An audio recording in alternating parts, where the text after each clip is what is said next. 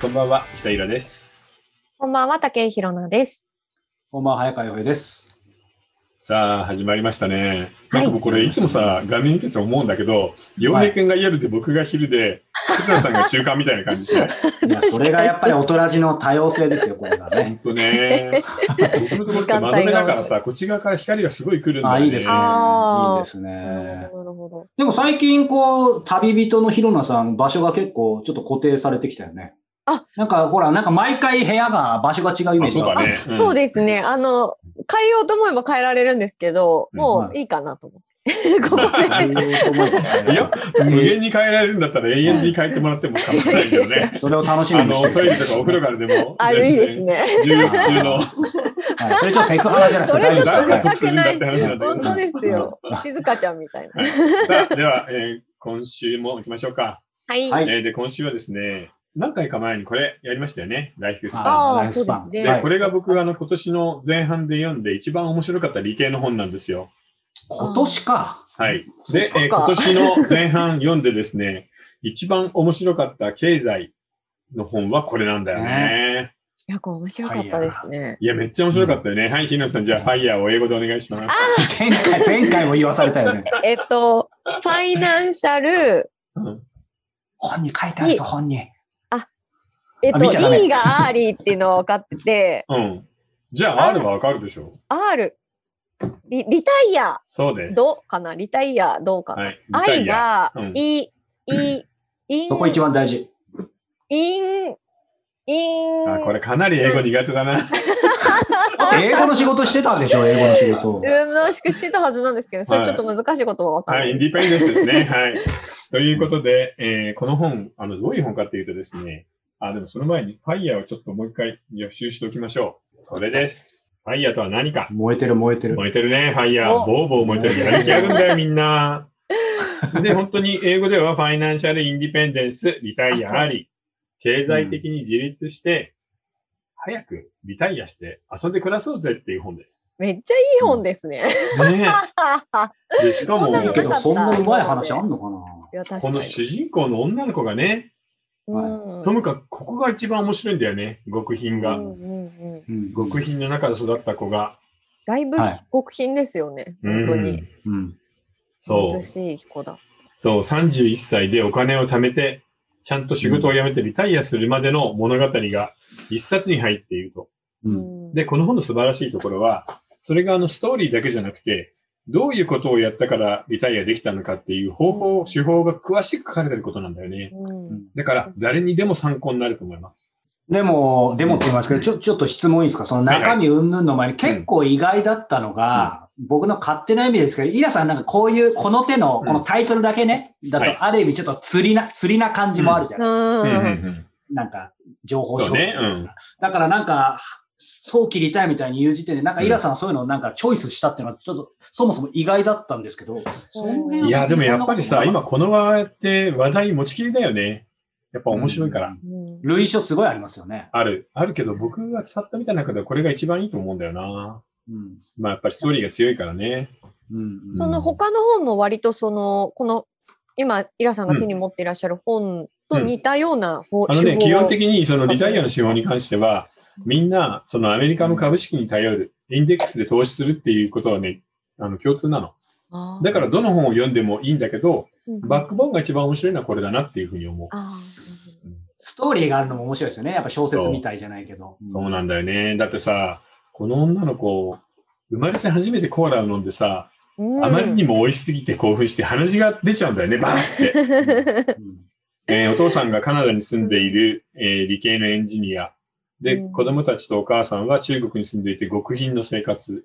うんあの、医療廃棄物の山の中から、あの、無駄になったゴミを拾って、それであの、輪ゴムで、えー縄跳びを作ったり、えー人形を作ったりしているって話を読むと、いや、そんな貧しいのは日本では想像できないってなるよありね。ますよね。うん。でもなんか不思議だったんですけど、そうんのお父さんがそういうお仕事をされていて、うん。多分おそらく仕送りもしていたはずですよね。いや、そうだけど多分超安かったんじゃない？あと、お父さんは多分一族の中では超優秀で、うん。立身出世の人なのよ。はいはい。ということはうん、この人に一族、親戚、お母さん、兄弟全部がかぶさってんの。中国ではそういうものなんで。をかけてる。うん逆にそのお父さんのための教育費を出すために、他の子は学校に行かないで働いてたりするわけ。中国って。うんだから、あの、全然余裕がなかったんじゃないかな。なるほどでも泣かせるよね。うん一週間かけてちびちびちびちびコーラを飲んで、うんまあ、気管になったのをお父さんが捨てようとすると、お願いそれは捨てないでって言って、コーラな気管を取っといて宝物にするっていうのを読んで、ねえ僕それを読んだ時に、あ、これはうん。大人じでやんないといかんな。おしんみたいだけどいい話だなと思ってさ。うん。うん。本当ですね。なんかお金の話がもちろんメインなんですけど、うん。そういうストーリーとか、あと、なんかその中国の共産主義からの脱却みたいな、そういうリタイアといううん。か、ありますよね、この話。ね。だからさ、僕たち日本政府とかさ、今、菅さん？二階さんとか、ああいう人たちに文句を言うじゃない？ダメだとか、何やってるんだと思うじゃない？ワクチンの今度の遅さとかさ。でも、そうやって文句を言うっていう前提には、政治家は普通はちゃんとしてるもんだっていう、あの、信頼があったんだよね。中国人は文句なんて言わないんだよ、絶対。近辺何やってるんだって言ったら、下手したら強制収容所送りだから。そうですね。うんうんなんだかあの、もう全く違うんだよな。いきなり家にこう、うん押し、お押し入ってくる？っていうのを書いてあって、うん。うん。どういう状況？と思って、そんなあこと。それはね、あの、共産新曲では当たり前のことで、今であのもあるっていう、ショスタコービッチっていう作曲家が、あの、ロシアに、あソ連かにいたんだけど、うん。うんこの世の中で一番怖い音は、夜中に誰かが自分たちが住むマンションに押しかけてくる音なんだって。マンションの前に車がキーッと止まって、震え上がっちゃ押しかけてきて誰かが連れて行かれている。それは自分かもしれない。で、うん下手したら死刑、下手したらシベリア送り。になる。それがもう当たり前なんだよね。うん。恐ろしいよね。そうですね。なんか普通に生活するっていうその普通がうん。こう維持できないっていうか。いや、もうね恐ろしいレベルの普通だからね。そうですよはいね。うん怖いな。いやー、すごいね。で、うんちなみに、無料部分で、ざっと概要だけ言いますけど、ともかく一生懸命働いて貯金をして、あの、節約してね、無駄遣いせずに、うん家を買わず、そして手数料が安いインデックス投資をして、年収の25倍貯められれば、誰でもリタイアできるよっていうのが細かくこの本に書いてあります。ふむふむ。わで。例えばその場合、どんなファンドを買ったらいいのかとか、ありましたね。えーうん。何を最初にやるべきかみたいなことを、えーこの本の紹介をしがたで話すので、それとあと、この本って今 YouTube でいっぱい紹介されてるけど、基本的にこの本のことをなぞってるだけなの。でも日本では違うじゃんうんアメリカの株みたいに上がらないわけだし。うん。だから、ポートフォリオの組み方に関しては、僕が考えてこっちの方がいいんじゃないかっていうのを、えー有料部分では紹介します。これぞトラジ。めっちゃ聞きたいはい。はいえ嬉しい。はい。はい。でじゃあはでは、お便りと質そうだ問いっね。てみましょうか。はい。はい。すいません。いつも猫出てくるよね。ごめんなさい。ちょっとはもう本当私のこと好きすぎちゃって。はい。じゃあいきます。い。えー、31歳の女性からです。はい。えー、イラさん、早川さん、武井さん、こんにちは。はい、こんにちはに。ちは感謝の気持ちを伝えたいと思い、メッセージを送らせていただきました。え、なんか言ったっけ？うん。私はうん恋と仕事と社会の Q&A の第104あ148回でご相談させていた30いただいた31歳の女性です。はい。当時の相談内容は結婚したい彼の家族がうんある宗教を信仰していましたというものでした。なかなかだよね。うんうん。えー回答をいただいてから約2年が経ちました。はい。えー今では彼と結婚することができ幸せに暮らしています。えー、よかったね。どうやって乗り越えたの？ね、宗教に関しても、彼がご両親に私の思いを伝えてくれて、今はな、何の問題もなく過ごすことができています。あの時、イラさんが結婚はしてもいいと思う。でも自分は宗教に関してノータッチであることを伝えると言ってくださったことを実践できたことが大きかったと思います。ええーー、私のにとっては、うん人生の一歩を後押ししてくれた宝物のようなアドバイスです。本当にありがとうございました。これからも大人ラジが多くの人の心の息抜きのような場所となることをお祈りしていますという。いや、だからさ、こうやって長くやってるとたまにはいいこと言ってんだよね。いやいや、ね、何言ったか覚えてないのか違うか。うんそうだ、あったね、そういうのね。ね確かに、親族、向こうの親族の宗教の問題とか本当難しいよね。ねうんでもちゃんとこうご理解してくださるね、ご家族の方でよかったですね、人だったん本当に。おね、お幸せうんに。だって考えたらイスラム教はね、回収しないと結婚できないわけだからね。ねそうですよねまあ、それでどんどん増やすんだけどさ。うんはい。じゃあ次質問いきたいと思います。は。い。え36歳の女性からです、はいえ。今まで彼氏ができたことがありません。うんえ合コンや出会いは今までありましたが、え父親の方がいいと思ってしまいます。いわゆるファザコンです。周りには何でもナイフを装っていますが、一人は正直寂しいので、誰かいい人がいればなと思っています。本当は年齢が近い人がいいのですが、ファザコンから抜け出す方法はあるのでしょうかという質問。でもさ、36歳。36だからもうさ、36でおじさんっぽい人ってかなりなおっさんだよ。そうですね。いや、全本当そう然いけるよですよね。あの、こいつなんだけどさ、サンドイッチマンみたいな人の36歳とかだったらさ、もう全然ね、どっしりして頼りになるし、お父さんじゃん。確かに、確かに。うん。だからなんかちょっと、同じぐらいの人でどういうのが好きなのか、その辺をもうちょっと聞きたいよね。あ確かにそうですね。うんお父さんみたいな人って結構いるんじゃない？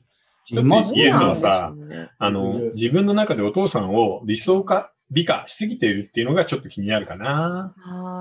素敵な人っていう。うん。いや、そんなに100%ね、お父さんはね、娘が見えるほどは大したことないので、まあね、そうですね。自分が父親として考えるとそうですね。そう、だから理想を持ってお父さんに似た人を探すっていうのでなく、うんうんあのね、おっさんっぽい36歳を探せば同世代でも全然いると思うけどな。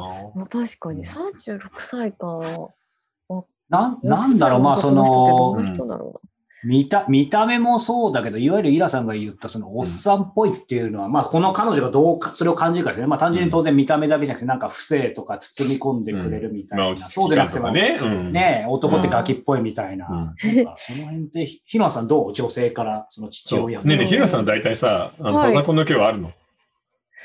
うーん、どうなんでしょうね。わわ私はそんなに真剣に考こうえちゃう。うん。父親のことうんをそんなリスペクトしてないので、でも結構コミ、結構近しいよね、なんだかんだ言って。そうだねそういうイメージが仕事してるもんね、一緒にね。そう、仲は悪くはないと思うんですよ。うん。うんうんだけど、じゃあ、その、もう父親みたいな人と結婚したいかっていうと、うん、全然違うんだあ。の、首かしげちゃいますね。大丈夫ですか？ここまだ無料部分ですけど大丈夫ですか大丈夫です、大丈あの、夫です。どういう点で？どういう点で首かしげちゃうの？うーん。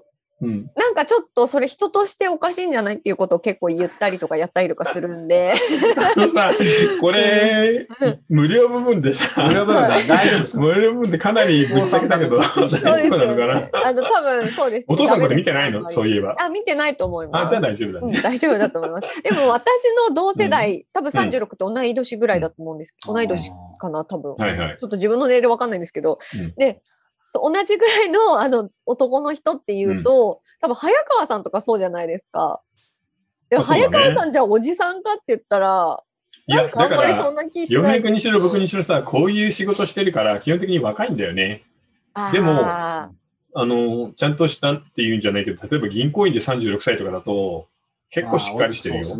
落ち着いてる。うん。僕昔、全然違いますその、高校時代のさ、同級生と会って、あの、毛糸の昔風の直帰を着てたからさ、あれ、この人、あ先生でいたかなと思ったら同級生だったからね。ーへー40代ぐらいの時に。あ、そうですか。うんじゃあ本当になんか分かれますね。なん分か同世代でも分。かれる分かれる。本当分かれる。すごい若々しい人もいれば。そうだよ。だって僕だって還暦なのに緑のシャツが着てるからね。しかも半袖ちゃんだし。ちゃんこ、昔だったらちゃんちゃんこ着ててもいいんですよね。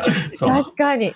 リラさん髪もふさふさだし。そうね。髪髪はでまあ、髪の話は、本髪の話はしないでください。あごめんなさいい。地雷でした。すみません。当はい。はい、そういうことです。そうですね。はい。ねはい。では、えっ、とですね、えー後半の有利部分になりますが、えーファイヤーについて詳しく、えー内容を見ながら、それとあと最後にですね、なんか僕たち日本人にはこのやり方ちょっと向いてないなって思うんだよね。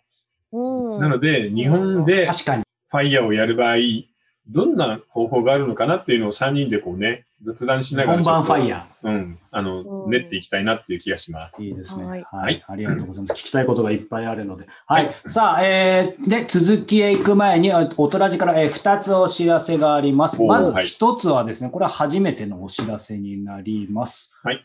はい。えー今、画面共有していますが、えー見えてますでしょうか？はい。えーっとですね、えー今までこの音ラジなんですが、えー完全版、まさしく続きは、えー YouTube と、えーニコ動、えーでしか見られなかったんですが、えーそもそもね、音ラジ、先ほど恋と社会と Q&A の話もありましたけど、ポッドキャストから、えー始まりました。そうなんだよなので、ね。やっぱりね、音声で聞いてる方って、この間アンケートもさせていただいたんですけど、これ、意外とと言ったら怒られそう結構いらっしゃるんです。で、え音声の方やっぱり、映像いらなくない？なんてことですか、まあ、ラジオですかいらやね。そう。ーね。そう。本当。なので、えっ、と、えー、audiobook.jp さんというですね、まあ、日本最大のオーディオブックの、えーとアプリがあるんですねうんえっとそこと提携してですね、うんえー過去の音ラジ、えーそしてこれからの音ラジ、フルバージョンすべて、えーここで聞けるように、えー5月からなりました。へええ。ーあ、すごいね。で詳しくはですね、はい、下の URL に記載あると思うんですけども、えーこれ、聞き放題プランということで、まあ、他の、あの、さえーオーディオブックもダーって全部聞けて、その中に音ラジが全部聞けるようになります。うんで、初月今無料のようなので、30日間か。無料なので、ぜひですね、映像だけじゃなくて、音声の方も、えーこちらでお試しいただけたら嬉しいなというふうに思います。皆さん、一言だけ、まあ、せっかくなんで、お音声もこれから聞きます。そうですね。これからね、多分耳から情報を得る、そのオーディビルとかね、あの、はい音声は日本でも来ると思うんだよね。来る来ると言ってなかなか来なかったけど、これからは来ると思う。で、一重にみんな忙しいし、他の作業をしながら聞くっていう意味ではとってもいいので、えーぜひ、えー僕たちの音ラジも、えー聞いてみてください。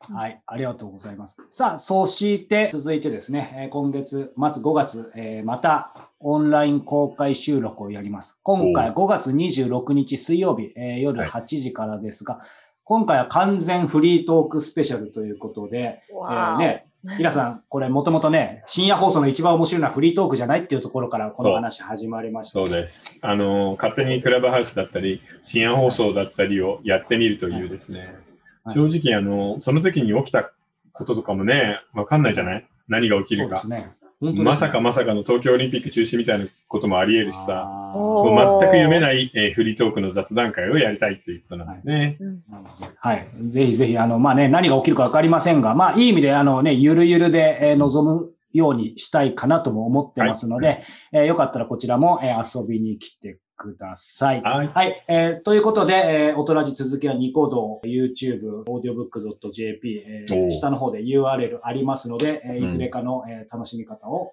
してください。なんかすごい広がってきたね。広がってきましたね。うん本当ですね、はい大丈夫かな？不安になってきた。はい、もちろん Kindle 版もありますので、はい、お好みの方法でということで。はい、はいということで続きは後ほど。はい、それでは後ほど。